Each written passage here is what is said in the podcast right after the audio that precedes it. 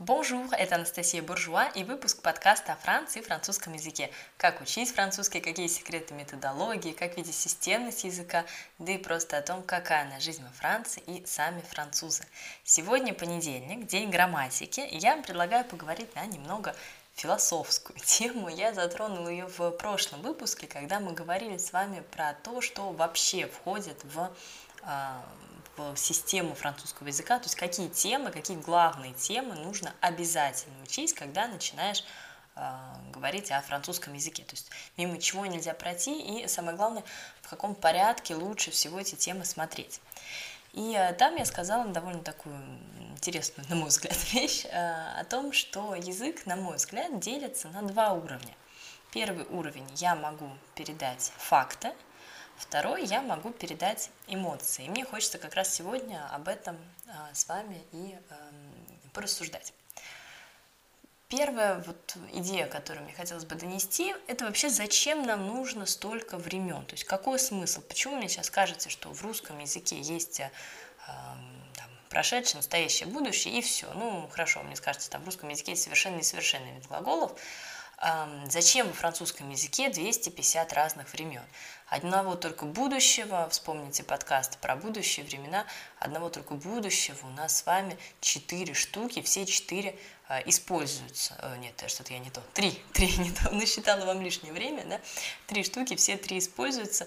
Э, для чего? Для чего они нам нужны? Почему нельзя просто сказать, если уж на то пошло, а, ну, сделали бы будущих два, там, да, сдел, там, сделаю и буду делать, там, ну, ну, а у нас их три. В чем же разница? А прошедших, ну, тут вообще катастрофа, да, если даже убрать passé simple, то passé récent, euh, passé composé, imparfait, plus que parfait, вот уже четыре, еще этот passé simple болтается. Я уже сейчас не говорю про passé интерьер, но это уже другая история. Вот. А что же, зачем для этого все нужно? Дело в том, что чем у нас больше времен, тем у нас больше возможностей максимально точно обозначить какое-то событие на временном отрезке. Смотрите, что я имею в виду. Если вы визуализируете и представите линию, да, представьте линию, и на ней посередине идет, э, находится точка, там будет написано настоящее время, презент.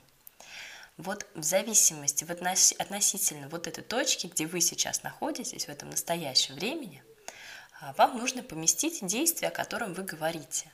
И э, владение каждым из времен позволяет поместить эту точку максимально точно, то есть дать ее максимально точные координаты, если хотите, да, во временной, на временной линии. Конечно, в принципе, можно вообще обойтись и э, одним фьючер самплем, ну, по большому счету, да, а, там, одним как-нибудь passé composé и, и, и настоящим. Вот они, три основные времени. Но при этом вы э, не сможете точно э, поставить, ну, например, если мы сейчас вернемся к математике, да, вот у вас эта линия, по центру у вас стоит точка с э, настоящим вот моментом, да, э, скажем, например, вам нужно какое-то действие в прошлом обозначить, а на каком расстоянии этой точки вы обозначите? 2 сантиметра, 5 сантиметров, 10 сантиметров? А почему столько сантиметров? А почему там не... А если будет еще одно действие, а оно где встанет? То есть на самом деле владение временем – это всегда эм, дополнительный инструмент точности. Это все равно, что, я не знаю, покупать э, там, обычную там, линейку, да, и там, потом какую-нибудь инженерную, или э, ну, на начальном уровне, да, вам подходит обычный калькулятор, когда вы там, высшей математикой занимаетесь, вам уже нужен инженерный, то есть вам нужно больше функций. И на самом деле это все, э, если смотреть на эти времена как дети смотрят на инженерный калькулятор, думаешь, боже мой, зачем это все надо? Ну, когда, конечно, можно прийти в ужас. А если смотреть на инженерный калькулятор как инженер, то, в общем-то, все нормально, да, ты понимаешь, зачем тебе каждая функция нужна. Я даже в обычном калькуляторе до сих пор не разобралась, чего же там говорит про инженерный. Это я все к тому, что э, мне очень хотелось бы донести до вас ту идею, что каждое время, оно не просто так, оно ваш помощник что в принципе, да, конечно, наверное, можно было бы обойтись без такого количества времен, но наша э, речь не была бы столь точной. И тут еще одна, вторая мысль, которую мне очень хочется донести, вот, наверное, это даже самая важная мысль, что язык – это не сборник э, тестов. мы почему-то очень часто воспринимаем э, французский язык, вообще любое изучение языка, как э, какое-то, знаете, правильно, неправильно. Я сказал что-то, я сказал какую-то фразу, а правильно я сказал или неправильно. Вы не можете сказать правильно или неправильно. Вот в чем дело, вот что мне нужно до вас донести. То есть, конечно, если вы неправильно спрягаете глаголу, ну, это, это ошибка. Но я имею в виду, что вот если вы э, думаете, я passé composé здесь использовал или que parfait, э, блин, блин, какая, в чем же разница? На самом деле э, нельзя сказать это неправильно. Просто если вы используете какое-то время, да, значит, вы в него закладываете какую-то идею, и ваш собеседник, вы надеетесь, что ваш собеседник вас поймет точно так, как вы этого хотите. И неправильное использование времени, оно это понимание будет искажать. То есть вы будете иметь в виду, что там действие, ой, да, оно случилось там сто лет назад уже, да, уж все забыли. А собеседник поймет, что если вы неправильно используете прошедшее время, что оно случилось не так давно и для вас все еще важно.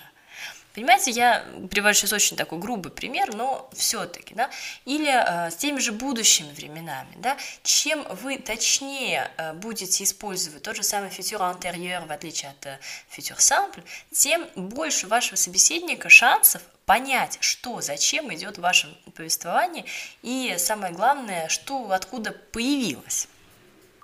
Я даю еще нередко такое сравнение, как эм, художник и кисточки да, то есть когда у нас у художника, когда вы только начинаете рисовать, у вас есть там одна кисточка, две, ну, толстая, тоненькая, и все. Как только вы уже профессиональный художник, у вас там 105 видов кисточек, и еще и рассказывается, а, из, из чего эти кисточки сделаны, из какой там шерсти, да, и сразу меняется рисунок. Для человека непросвещенного это ни о чем. А чем больше у вас кисточек, тем больше у вас возможности нарисовать какие-то нюансы. Вот и мне бы очень хотелось, чтобы вы восприняли язык э, и всю вот эту временную систему именно так, именно как э, помощь, что новое время — это всегда какой-то помощник, это новый инструмент, это новая возможность сделать так, чтобы ваша речь была еще более понятна для окружающих.